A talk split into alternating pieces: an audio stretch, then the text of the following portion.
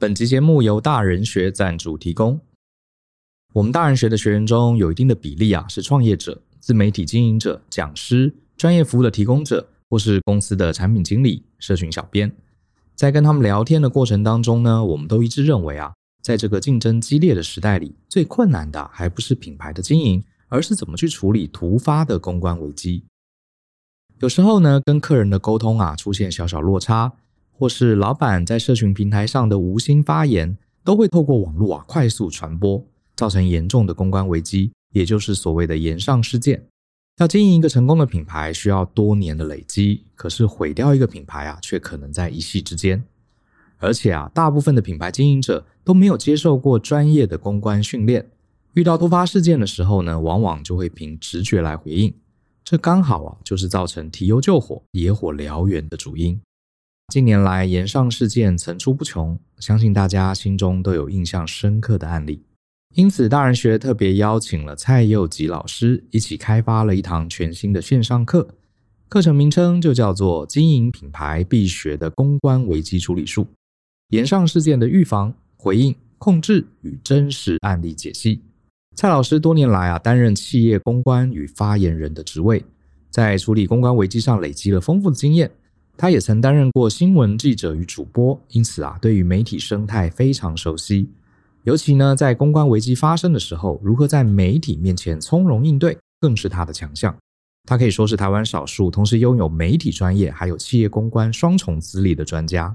在这堂课程当中呢，老师将透过自身处理公关危机的经验，还有国内外的经典案例，教大家一套从应对到预防的全方位公关危机处理流程。如果你是一位重视品牌价值的专业工作者，你希望在经营品牌的同时，又能避开炎上事件的风险，那么这堂课绝对是你不可或缺的一项投资。欢迎透过节目下方的说明栏，看看这堂课更详尽的介绍哦。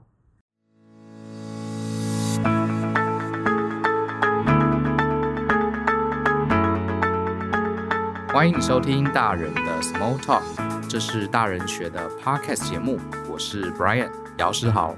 之前有同学有这个听众说我在讲，我是 Brian 老师好，好，我在讲那我的中文名叫姚诗豪。好，那今天这一集呢，我们是一集很有意思的访谈，我期待非常久哈。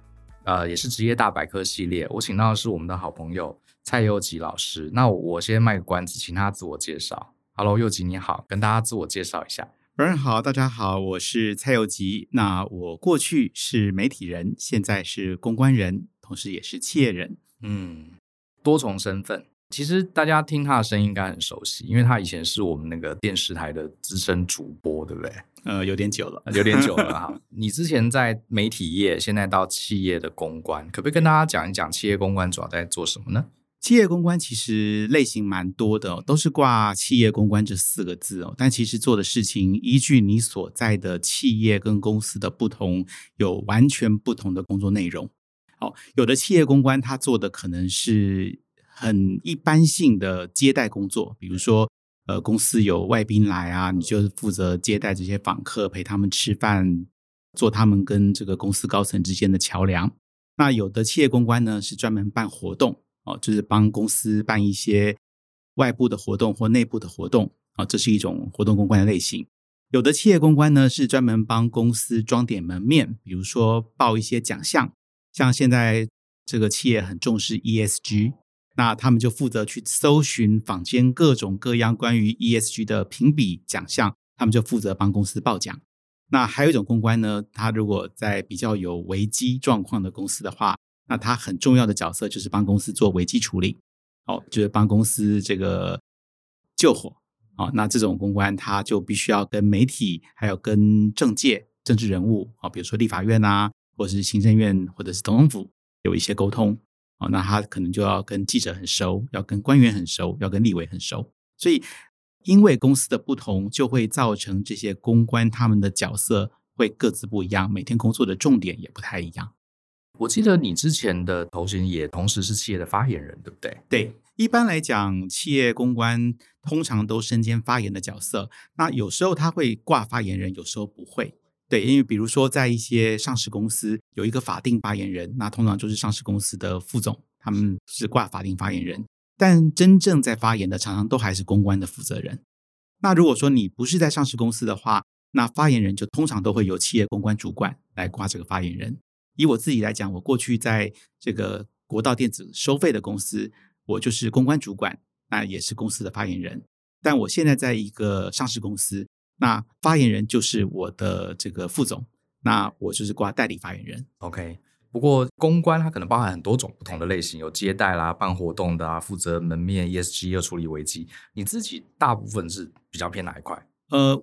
像我带的公关部门，其实我刚刚讲的每一块都、哦、都有都有包括，但是大公司最 常被人家讲到，一听到说，哎，你是公关，然后大家就会想到那个《华灯初上》里面那个公关，就说，哎，你们一定要很会喝酒吧？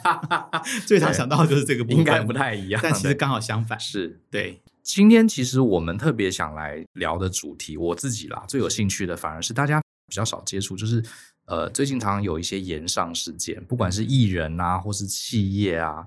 呃，难免，尤其现在网络这个散布很快，常常一件事情，在以前网络没有那么畅通的时代，大家遮遮掩掩就没事了。可是现在常常一件事情几个小时，全世界都知道了。这也是处理公司的这种延上，或是这种，尤其是一些什么花边新闻啦，或是呃这个公司的经营出什么问题啊，这种也是公关要出来。对，这块我们称之为危机公关，这是在公关领域里头蛮重要的一块，就是。呃，如果是一个算是一个杰出的公关人的话，这一块绝对能力不能够差。嗯，感觉这一块应该也是最困难、最刺激的，对不对？我觉得最有挑战性啊，呃，以我自己到企业界这九年来，我待的两家公司，其实主要真正借重到我们的能力的，其实都是危机公关这一块。因为一般来讲，办活动，如果你是公关公司出来的，每个人都会办活动啊，办活动办得精彩。有有创意、有点子，甚至于有钱，大概都不会太困难。那你说报奖，其实你公司的这个产品力够哦，那报一些奖项也不是太困难哦。当然也是要花钱。那接待外宾，其实呃，请送礼送得好，吃东西吃得好，也不是太困难。但危机公关就真的要看能力了。就是说，当一件事情发生之后，你能不能够迅速的救火？是不是能够迅速的把这个事情平息下来，甚至于能够反败为胜，那这个就是你能力的高下，会在这个时候看得出差别。前面讲到接待啦、办活动这些，感觉可能有大部分工作其实是有 SOP 的嘛，都有。比如说，那外宾怎么接待，除非这家公司第一次接待外宾，否则的话，照的呃原来的剧本走，多半不会出大问题。可是危机绝对不可能照剧本走啊。对，都是突突然爆发的。应该这样说，就算前面照剧本走，这些事情最后都有可能变成要危机公关。比如说，你今天接待外宾来，好，外宾突然因为一班飞机错过而没有来，这就变危机公关了。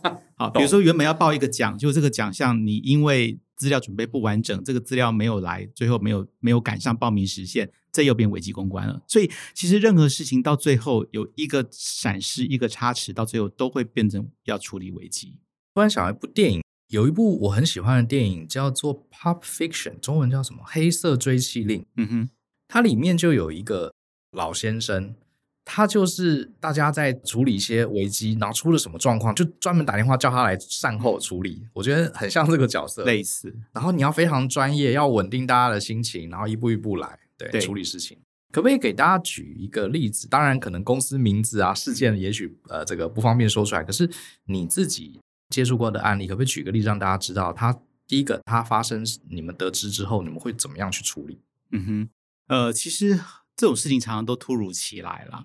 好，那呃，我就举一个今天刚发生的 朋友的例子好了。今天刚好就有例子可以讲。OK，好，这个。朋友今天突然接到一通电话，说他公司的老板突然在发飙，发什么飙呢？因为他公司想要申请这个一个新的案子，哦，请这个某个政府单位帮忙跟另外一个政府单位交涉，结果这个政府单位呢一直交涉的不顺利，哦，那一直没有得到另外一个政府单位的许可，以至于他这个上百亿的大案子就胎死腹中。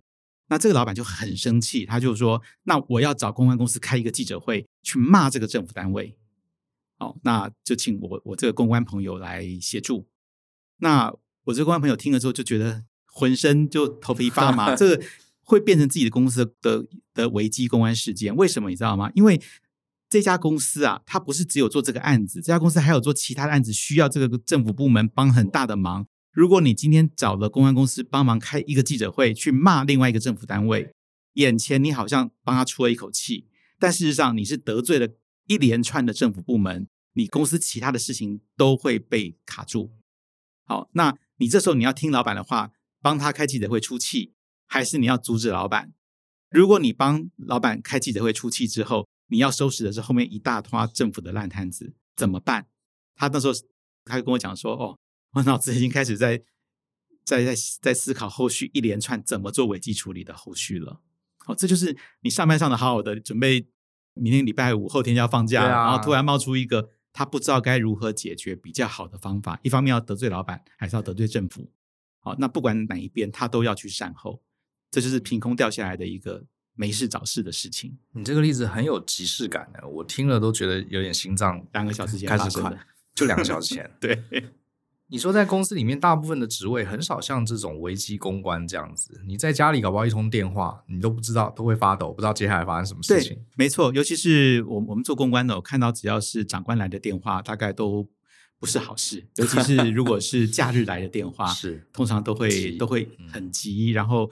呃，突然有一件什么事情要你处理，那通常都不是一件太容易处理的事情。是你从媒体人转战到这个企业公关也好几年了，然后你一直做得非常好，这么刺激、高频率的工作，这个你对这类事情有热情吗？还是你觉得这件事情让你觉得很有成就感？我觉得呃，算是有热情吧，这有点变态了。不过我我常常在上这个公关课哦，就是我常常在教学生的时候，我每次上课的时候。第一件事情就是给他们一个提问，一个题目，就是说，今天在你眼前发生了一件公关危机事件，你接到记者的电话，哦，很棘手，这时候你第一个反应是什么？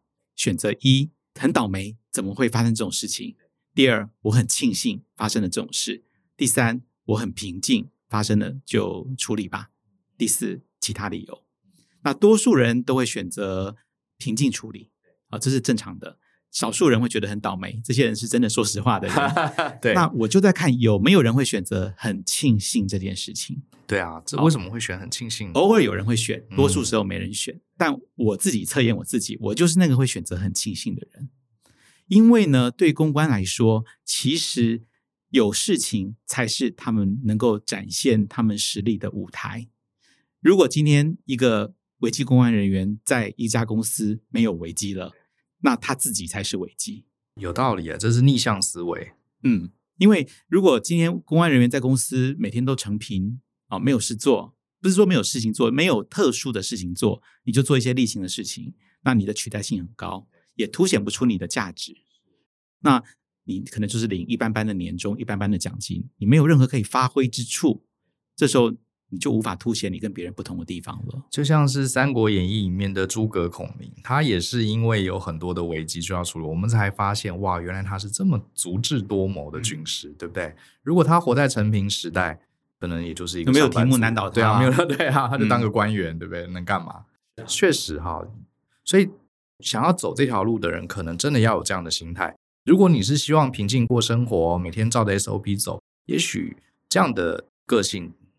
应该选择别的职位会比较好，或者就就去做一个这个专门办活动的办活动的公关，也未尝不可。是是，可不可以再分享几个？我们比较好奇，在这个其实几乎每几个礼拜，我们看新闻就会看到企业或是一些艺人会爆出一些炎上事件。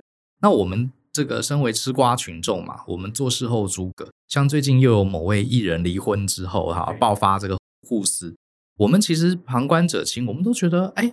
这个很笨啊！你为什么要跟媒体呃讲这些很难听的话去咒骂对方？为什么这种看起来很明显的错误，尤其是这些大公司或是非常知名的艺人，你就不应该在这个镜头前面骂对方啊，或是呃吃相难看啊？可是为什么还是不断有人犯一些很明显的错误？其实一切都是来自于两个字，叫做人性。哦，就像我刚刚举的前面那一位董事长，他明知道他公开出来办记者会骂政府没有用。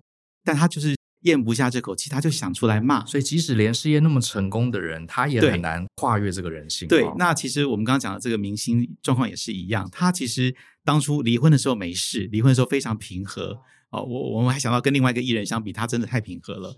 结果为什么在几个月之后突然出来这个有点不平？那其实是因为这个他离婚的对象又有了新新的婚姻，那个咽不下这口气才是真正的关键。其实对他来讲，钱不是问题，所以再厉害、再优秀的人也可能会就是咽不下这口气。对，因为我们就是人嘛。对，那因为人性就会出现了很多这个属于人性该有的反应跟不理智的举动。嗯，那像你在呃过去当危机公关的过程中，呃，因为你是专业处理这样的问题的人，可是如果你的老板他接下来你明知道他要犯错了，你还得对内去说服他，这很麻烦。这是我的工作啊。对啊，有没有什么技巧？比如说，就像你刚刚举的那个朋友的例子，对，老板就是我啊，我要。开记者会骂这个政府机构，基本上我们大概有个内部个人的 SOP 啦。第一步就是我先吸收他的情绪，啊，先安抚情绪，再来谈道理。那第一步先吸收他的情绪，他要骂就让他骂吧。啊，老板要骂我们，我们就被骂，反正我们就是员工嘛，被骂。好，先吸收他的情绪，吸收完之后呢，设法先拖一点时间。哦，比如说啊，好，我知道你想开记者会。那给我一两天时间，我们来准备。哦，是一两天之后也不拒绝他。对对对，你不要在当下拒绝，你当下你当下说什么，他都不会听的，不会听的。好，就给我一两天时间，我来筹备一下。哦，那过一两天，他可能自己想通了，他可能情绪下来了，就就会好多了。哦，那真的过一两天，他还没有，还是有点想开记者会，这时候你再来跟他安排说。哎，可是我们公司其他事业还在这个部会首长的手里耶，你真的要牺牲掉这个部分去提醒他，满足那个部分嘛？再去提醒他。嗯、那我个人对长官的对上沟通的习惯是，我讲三次，我提醒三次，三次如果你还是不接受，我听你的，因为毕竟你是决策者，我听你的。这时候我会谢谢你，因为你又让我有一次表现的机会。OK，我我我觉得很 很有意思。至少要给自己一个准则，就是我提醒你三次，过程中我知道老板会生气，因为我们都是人。那你不高兴，我就让你骂。可是我们把时间缓下来，对，好，不要马上反应。如果老板三次提醒了，时间也过了好几天，他还是坚决要做，那我们就做，因为我们毕竟服务的对象是老板。对，其实这边我顺带提一下哦，在这个危机处理的这件事情当中哦，时间是一个非常有趣而关键的变数。哦，我刚刚讲的这个案例，时间要放缓，就是说让老板多思考一两天。但是有时候在危机处理的当下，时间要加速。当事情立刻发生的时候，你要在最短的时间之内发声明，要安抚群众，或者是要解释清楚。这时候就要快，而不是要慢。所以那个时间的快跟慢，会对事情的后续的化学变化会。有完全不同的效应，所以我们常常是在跟时间玩游戏，就是在玩时间的快跟慢之间的节奏变化。好，那当这个危机公关的负责人要有一个很强的时间意识，就是说你什么时候要让时间变快，什么时候要让时间变慢，你要有一个清楚的拿捏。我举一个虚构的例子，可是我觉得这类例子其实常在发生哈。比如说，我们有一位听众，也许他是经营这个电商。然后他今天卖了一个产品，结果呢，有一个知名的有点小网红吧，买了他的产品，结果呢，呃，觉得这个产品有瑕疵，比如说是一个食物买到里面发霉了，嗯，好，他就也没有跟厂商反映，他就直接呃录了一段影片，就说，哎，我买了某某厂商的蛋糕，结果里面全是发霉的，这种厂商烂爆了，好，结果瞬间哇，大家都传开了，假设。这家公司聘请你来当他们的 consultant 公关顾问，你会怎么建议他？假设事情就是发生在一两个小时前，你会给他什么建议？我想第一步我会先去联系这一个拍影片的这个顾客，好，那先去了解整个事情的状况，一边私下联系，在这同时，一边我也会公开先发表一个声明，哦，先去表示我们对这件事情的关切，哦，这第一个，我们知道有这件事情，并且关切这件事情。第二个还不知道这件事情的详细状况，是不是我们公司的产品真的有问题？我们会立刻去了解。第三个，如果有问题，我们不会不会推卸责任，我们会立刻有妥善的处理。第四个，如果我们没有问题的话，那我们又会如何如何？层次分明的先表述清楚，懂？等于是同步进行，同步进行，第一时间就要联系那位小网红，对，因为他影片已经出去了，最重要是他已经出去了，然后你要马上发一个声明。可是我有看过有些厂商，他第一个声明他就说，本公司采用的全部是高品质，什么不可能有这样的事情，那很危险啊！哦，这样很危险。对，因为如果如果真的是他公司的问题呢？假设他没问题就算了，但是如果有任何一丝的可能性，真的是他公司的问题呢？所以第一时间在你无法证明你绝对没问题的情况之下，你把话讲死是很危险的事情。呃，第一份声明就写说我们得知了这件事情，然后我们会尽起，我们已、呃、已经在处理，已经在处理中。然后如果是我们的问题，我们会负起责任。对，就讲这些事情，就大概大概是这个概念就是我们不会逃避，okay. 不会推卸这样子。嗯嗯，可是不去拒绝，当然也不道歉。但但还不到道歉的程度，因为这部分还没有确定。对，好，那接下来你大概会建议他们怎么做？接下来就是他们实际去了解状况之后，该化验该什么的，先厘清事情的责任嘛。那如果真的是我们在制造过程或者是运送过程当中有问题的话，那我们就恳切明白的把问题这个揭示出来，让大众知道该道歉道歉，该赔偿赔偿啊。比如说什么医药费什么，那如果不是我们的问题的话，那就。很严正的说清楚这件事情不属于我们的问题。对，我记得呃前几年有发生过，有一个网络上就是卖烘焙的卖蛋糕，然后他这个蛋糕是有 whisky 的口味，而且他强调他是这个泥煤泥炭口味的 whisky。结果呢，他这个蛋糕卖出去，好像就有一位食客吃了，说这个味道非常不好，怪，很很糟，然后就。网络上就大家就串联，然后就说这个蛋糕很烂。我记得那是一次非常成功的危机操作。我记得那家蛋糕店他就出来讲，他没有去否认它的味道很怪，对，对他只是去描述这个泥煤到底是什么东西，对对，然后说它确实这个味道是比较特别的。他也没有去否认它的味道很怪，可是他只是去解释它这个味道是如何如何是怎么出来的。结果那个很成功哎，就好多人都好好奇，就去买了他的蛋糕。对，他就借由这个机会，这个这叫借力使力啦，借力使力，借过借由这个危机处理的机会来做一个产品的行销跟再教育，那有点化危机为转机，但这种机会蛮少的，嗯，蛮少的。对，所以那一次我印象很深刻，我觉得哇，有的公司也是有高人指点。嗯、然后像前几年，不管是政治人物啦，或是呃艺人啊。有些时候，呃，出现这种炎上事件，他们都会发声明稿嘛。现在很流行发声，对，很很流行，而且会放在网络上。然后有些时候，我们从那个声明稿，那个有些记者就说：“嗯，这声明稿写的非常好，后面有高人指点。”嗯，那高人就是你们。所以，可不可以跟大家就你的经验讲一讲，怎么样的声明稿是有高？像我记得之前那个王力宏跟、嗯、呃，他的李静蕾，呃，对对对，嗯。李静蕾他们的事件，李静蕾一开始发的那个声明稿就非常厉害，对不对？像一个好的声明稿，大概要注意哪些事情？好，其实写声明稿最重要的是呃简洁清楚，然后描述的事情要具体，不要拖泥带水，然后不要夹杂太多情绪化的用词。哦，那当时李静蕾虽然文章很长，但是他讲的东西很清楚、很具体，而且让人家很难反驳。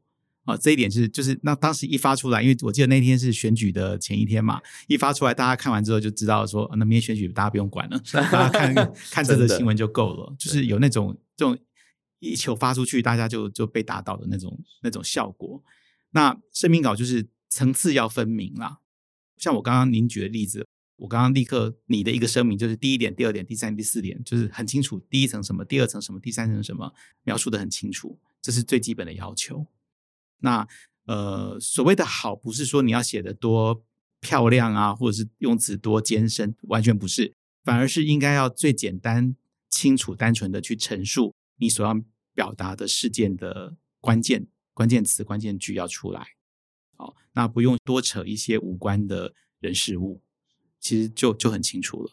所以，如果事情本身不复杂的话，其实我觉得反而是一个简单的两三百字，甚至于更短一点的声明稿。能够讲清楚就讲清楚，了解。总之，尽量把事情的来龙去脉，至少就你的观点把它讲清楚，然后不要带太多的情绪跟攻击。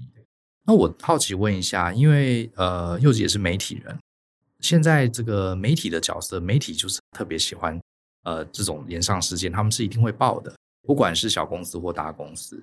呃，我知道你们做危机公关的，跟媒体也要保持很好的关系。没错，我们听过这样的事情，可是到底什么叫做跟媒体保持好关系？还有为什么要跟媒体保持好关系？还有保持好关系会有什么好处？嗯哼，呃，应该这样说，就是我们跟媒体是一个共生共存的关系哦。媒体需要有事件可以报道，它才有新闻嘛。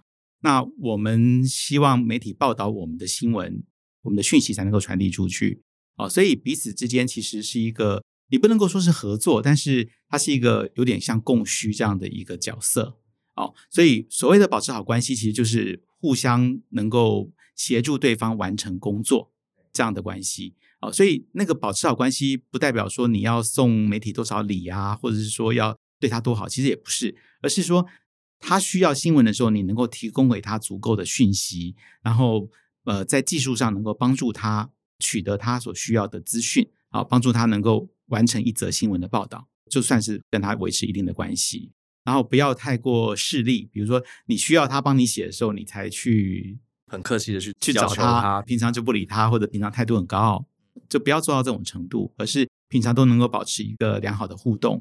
有时候他对你有需求，你能够呃帮他解决问题的时候，你也就尽量的帮忙。有些公司，比如说，哦，那有时候媒体记者需要帮忙瞧病床，你可能得帮个忙。有时候。这个媒体需要帮忙弄几张车票，你可能需要帮他买一下。哦，这有时候公关要身兼这种角色啦。哦，那这个就是我们所谓的选民服务，选民服务。这个就是跟媒体有关系的时候，呃，这些东西平常做的小关系，在关键的时候，其实他就会帮你稍微美言几句，或者是打你打不会这么凶，或者是他要做一些什么报道专题，刚好你有这些资讯或资讯对，就提供给他。对，嗯，是是是。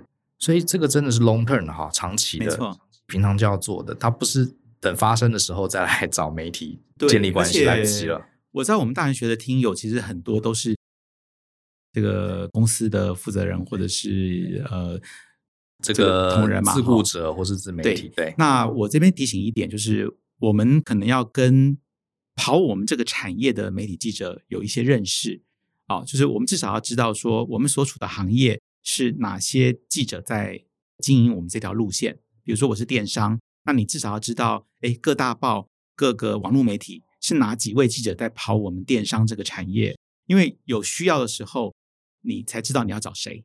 比如说，当你今天遇到一件什么事件需要开记者会，你发通知总要有个对象吧？哦，你才知道说，哦，原来呃，这个 ET Today 今天是哪个记者在跑我们电商？呃，什么风传媒今天是哪个记者在跑我们电商？你要知道名字。那这个名字其实不难知道，因为你平常在看新闻的时候，你就稍微记一下，哎，平常在报电商报道都是某某记者，你就知道哦，原来这个记者就是固定在跑我们路线的。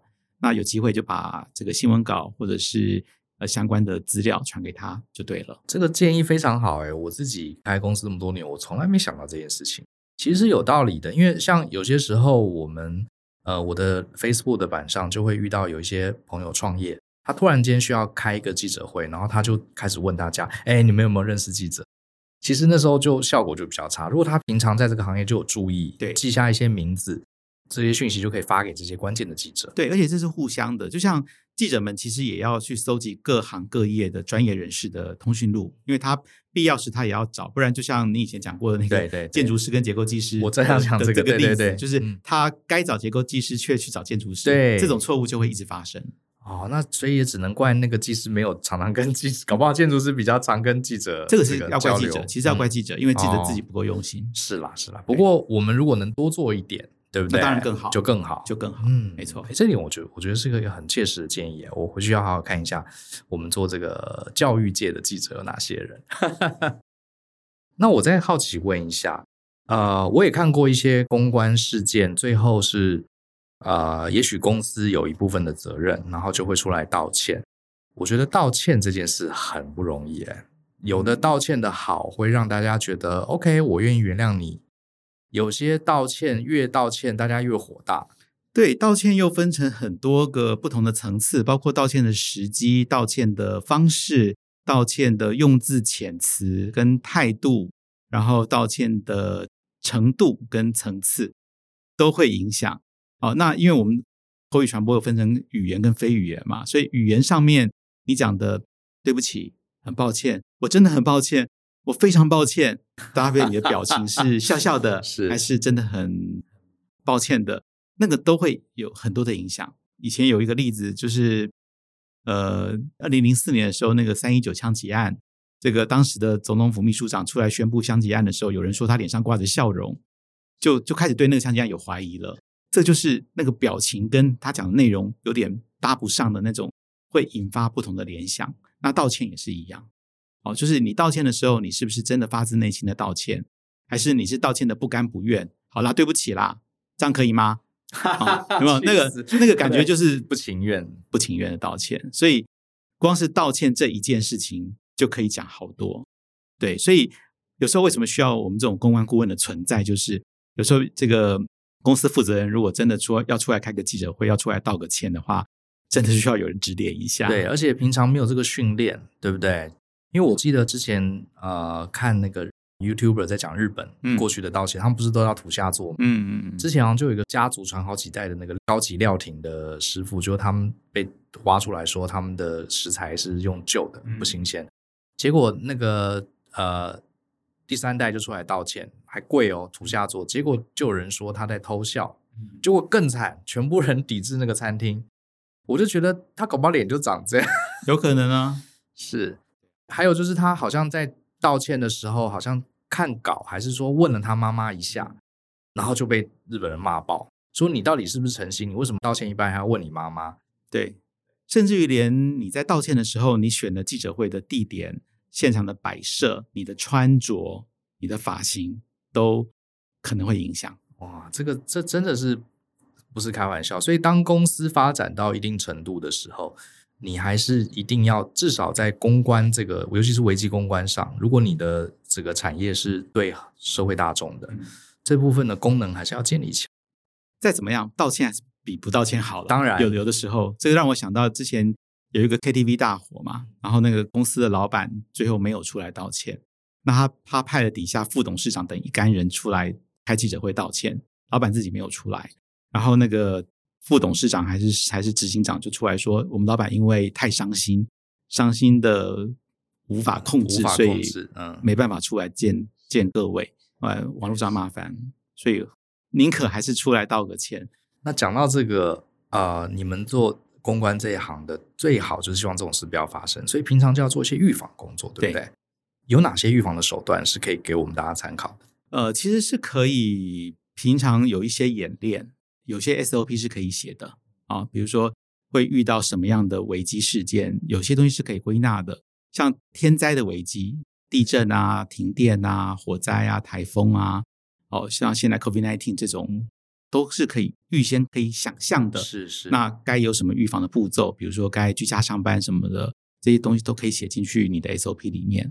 啊，人为的，比如说呃，如果公司的财务出什么问题啊，或者是产品出什么问题的话，该有什么应应方式，这也是可以有 SOP 的啊。那预先写起来 SOP 之后，真的出现的时候，再用这个实际上状况去稍微对照跟修正，就比较可以从容不迫的去应对。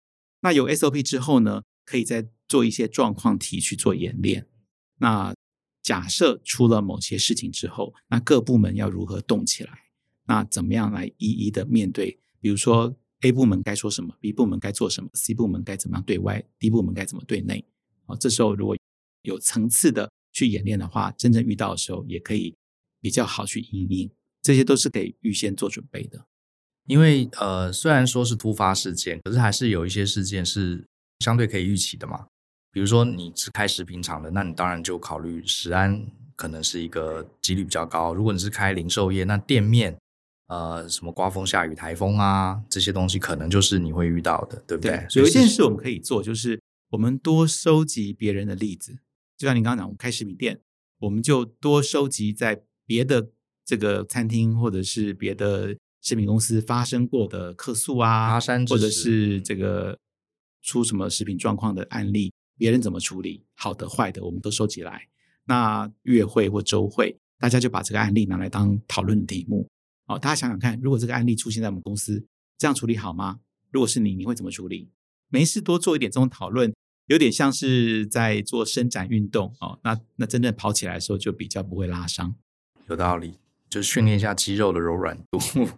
我也另外有个好奇，就是我们的听众有一些蛮年轻的，那他们觉得，哎，当企业公关常常是很光鲜亮丽的工作，又可以在老板身边，然后又可以处理整个公司的品牌的问题。通常做这一行的，大概是什么科系或者是什么样经历的人，比较有机会进到公司的公关部门呢？通常会进公司公关部门的有两种人啊，一种是从公关公司出来的。啊，一种是从媒体出来的，这两种最多。媒体出来的，就是因为反正你做过记者嘛，所以你跟媒体界的关系比较好，或者是你知道媒体的运作，所以你从记者变业者，你比较习惯或者了解媒体生态。那另外一种，我们刚刚讲说从公关公司过来的，哦，变成 in house，就是你比较知道怎么办活动，怎么接待这些媒体记者，哦，所以也不错。这两种大概一半一半。如果你不是这两种的话，有的公关是从这个其他产业或其他部门调过来的，这就比较会是公司原本可能没有公关，那成立一个公关部又不想要从外面找人的话，那就会从各部门调他们觉得适合做公关的人，比较活泼啊，或者是比较外向啊，或者是有公关特质的人，哦，那这就不限从哪里来的了。那我就好奇，什么叫公关特质？这时候每个人认知就不一样。对，一般来说，活泼外向可能是一种啦，或者是比较善于表达、会沟通啊，这种面对镜头比较沉稳的，对不对？呃、之类的需要的。对，OK，等于是有三种方向啦。就是如果在公关公司，哈，常常做企划、办活动的人，他是有一些基本能力；要不然就是媒体。然后这两者之外，还有一些小众，就是如果你想做公关的话，也许你在那个产业。呃，你是擅长沟通表达的，你对公司里的制度又熟悉，也许你也可以试着可以自己争取。对，比如说就可以从，比如说多参加一下服委会啊，多争取参加这个什么尾牙的主持啊，活动主持，让人家看到你有这方面的热情跟才能，你就有机会去参与公关部门的运作。那我接下来想呃问一个跟企业公关有一点不太一样的话题。嗯、这年头大家很流行讲个人品牌嘛，嗯、就是说我们即使在公司当上班族也好，自己做一个小事业也好，也许公司就只有我们一个人，我们其实也像是一个迷你公司一样，在公司里面要建立个人的品牌。像你刚刚讲到道歉，我就很好奇，就是说假设我们是一个上班族，在公司里面有没有什么公关的思维跟技巧，是我们可以用在个人身上？让我们在职场里面的品牌形象更好的，不管是一个人的公司，或者是哪怕你平常在家里头，其实每一个个人都是个人品牌，你就是代表你自己这个品牌。比如我就是蔡有吉这个品牌，对，你还是会得罪另外一个人，然后你需要跟他道歉赔罪，你一样要发表某些声明，他可能不是一个声明稿，但是你依旧要为了你做错的事情向他做一些表示。其实这些原则都是一样的。还是要去处理那些你跟另外一个人之间的公关问题。那同样的放大回去，您刚刚所讲的个人公司，那你就是老板身兼撞钟嘛，就是你是老板身兼发言人、身兼公关、身兼各种职务啊。那也是运用一样的道理。这时候你只要想，你是在老板的角度，还是站在公关的角度啊，就不断的转换角色。呃，原则都是一样的，就看你面对的是什么样的事情，嗯，做法不变。因为我听你刚刚前半段在分享这个企业公关，我就突然想到，其实这些方法跟我们每个上班族都很有关系。因为就算你是一个公司里面的职员，现在都是自媒体的时代，你在公司里发生的事情，不管好的事情或是不好的事情，其实都很快会传出去。对，像我之前有一个学生，他在公司里面，他其实没有做错，可是因为产生了一个误会，所以所有同事都以为是他把这个案子搞砸了。后来他的老板相信他了，可是其他同事都不相信他，他又不好意思一个同事一个同事去讲，哎，上次那个不是我弄错的，这又很奇怪，对，他就陷入了一个公关危机。嗯，好，其实像这种事情，我们上班很多年难免都会遇到，对不对？所以其实是可以套用的。对，其实这时候你你就要考虑你要不要发个声明，你的对象就是你这一群同事，那所谓发声明就是你要不要写一封信给这几位同事。然后表示本人并没有做这些事情，或者是什么什么，或是非正式找他们聊一聊，对对对，吃个饭，对对，说哎，我们好久没吃饭啦，哎，结果就是顺畅的带到这个带到这件事情，然后然后讲出自己想讲的话，其实概念是相同的。我们小时候这个呃，爸妈教我们说，哎呀，不要扯这些，清者自清，浊者自浊。这个时代没有这回事啊。对，我也觉得没，没有清者自清这回事。对啊，你如果没有呃主动的、清楚的用专业的方法去捍卫你的品牌，你只是在里面讲清者自清，浊者自浊啊，别人没有得到正确的情报，这个是不可能、不可能成立的。没错，没错。所以还是要积极的把自己当成自己的发言人。对，而且在危机处理当中哦，有一个很重要的观念叫做矫枉过正。哦，就是呃，今天我们在处理一件事情，原本你可能花三分的力气就可以处理好，但是如果你花到五分的话，它的成效会更好。哦，就好像呃，我们带回到个人公关来看好了，就是你今天不小心惹你老婆生气了，哦，那你送一朵花，她会很高兴。如果你送三朵的话，他会高兴更多，就类似的那种，这这我们叫做矫枉过正啊，要五毛给一块的道理。嗯嗯嗯，就宁愿多做，不要展现不要不要少不要少做，是是，是，这个观念也蛮有意思的。不过如果没有做错什么，突然送花，他搞不好会怀疑你做了什么，那那是另外一回事，那是另外一回事了。哎，很谢谢祐吉，我自己今天学到蛮多的，因为这个公关的角色我们大家都听过都知道，可是对我来说它有点神秘面纱，因为像以前我待过的大公司上千人。公关部门其实也就那四五个，嗯，然后我就觉得哇，他们好厉害，然后又很帅，是这样吗？你不会觉得公关都好像没在做事情，啊、整天都在那边吃喝玩乐，很轻松的样子？我觉得他们，我是不知道他们忙不忙，可是我总觉得他们，因为我那时候二十几岁嘛，在大公司上班，我就觉得公关部门的人很帅。我每次待在公司，他们都说你们好像都很都很没事做，哎，每天都看你们在那边到处吃饭喝喝这个，不知道在干嘛。可是陪老板吃饭，你叫我去陪，我也不敢。我觉得这里面一定有很多规矩啊。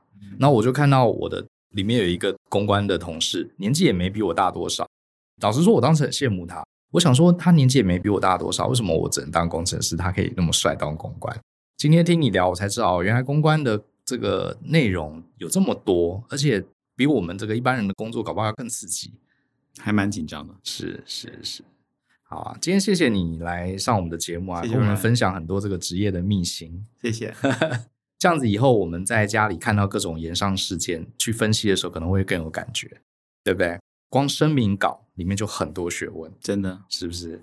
好啊，那最后呢，我也想跟大家这个介绍一下，其实我们跟蔡耀吉老师呢最近有合作一门课程，这门课程呢我非常喜欢，很专业，而且也是业界很少看到这样的课程。好。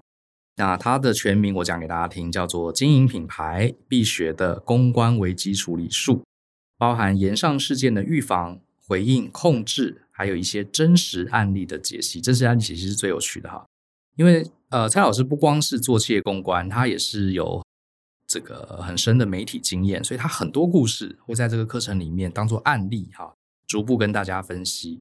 那如果呃各位听众你是创业者或是自雇者，甚至你只是公司的一个专业的这个工作者，你对你个人的品牌你很认真看待，你想要把它好好经营的话，我觉得这门课会给你一些非常系统化的方法啊，系统化的指引，让你把你的品牌越擦越亮。而且万一发生这些特殊事件的时候，你也不会慌，你可以知道一步一步啊，怎么按部就班的去处理。好，那最后可不可以请幼吉老师跟想要从事、有兴趣从事这一行？啊，不管是公关啦、品牌啦，这个领域的年轻朋友，给他一些建议。假设他现在才还在学校，嗯，或是他刚毕业，他想要往这一行走，有没有什么建议可以给大家？好，呃，我想大家还是尽可能哦，就是如果你以企业公关作为你的目标的话哦，其实我还是会建议你先从媒体或者是公关公司开始入门。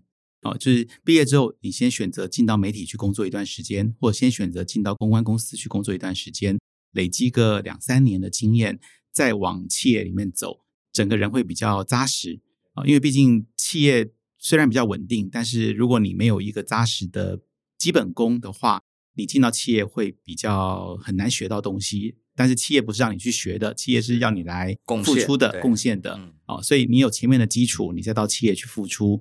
会比较得心应手一点啊，这是我的建议。那如果你本来就在企业工作的话，那就是刚刚所说的，你在企业里面多争取一些公开场合的表现机会，一段时间之后，呃，就有机会往公关方面去走。好，但这就要靠你自己非常积极跟这个热情的去争取。嗯，我会建议，如果各位朋友你考虑要走这一行，或者是你对自媒体，其实我觉得现在不一定是企业哈，你可能是一个 YouTuber 或是一个 IG 上的 KOL，你可能也要有这些基本概念。所以这就是为什么我推荐呃佑吉老师这门课哈，经营品牌必学的公关危机处理术。那有兴趣的话，大家可以参考一下，就在我们的留言区哈，就这门课程详细的介绍。目前正好是预购期的优惠哈，大家可以把握一下。好，那谢谢呃佑吉老师今天上我们的节目，谢谢 Brian，相信思考，勇于改变，那我们就下次见喽，拜拜，拜拜。